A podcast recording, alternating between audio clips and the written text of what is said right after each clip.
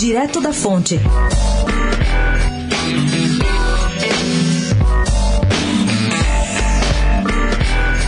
A Rede Globo está no mercado vendendo suas cotas de patrocínio para as transmissões de futebol em 2020. São ao todo seis cotas de 300 milhões de reais cada um. No total, 1,8 bilhão. O Brasileirão, Libertadores e Copa do Brasil estão resolvidos. O problema é que a emissora ainda não fechou acordo com o Flamengo para os jogos do Campeonato Carioca. Botafogo, Fluminense e Vasco já estão confirmados. Em 2019, os quatro grandes do Rio receberam pelo estadual 15 milhões de reais cada.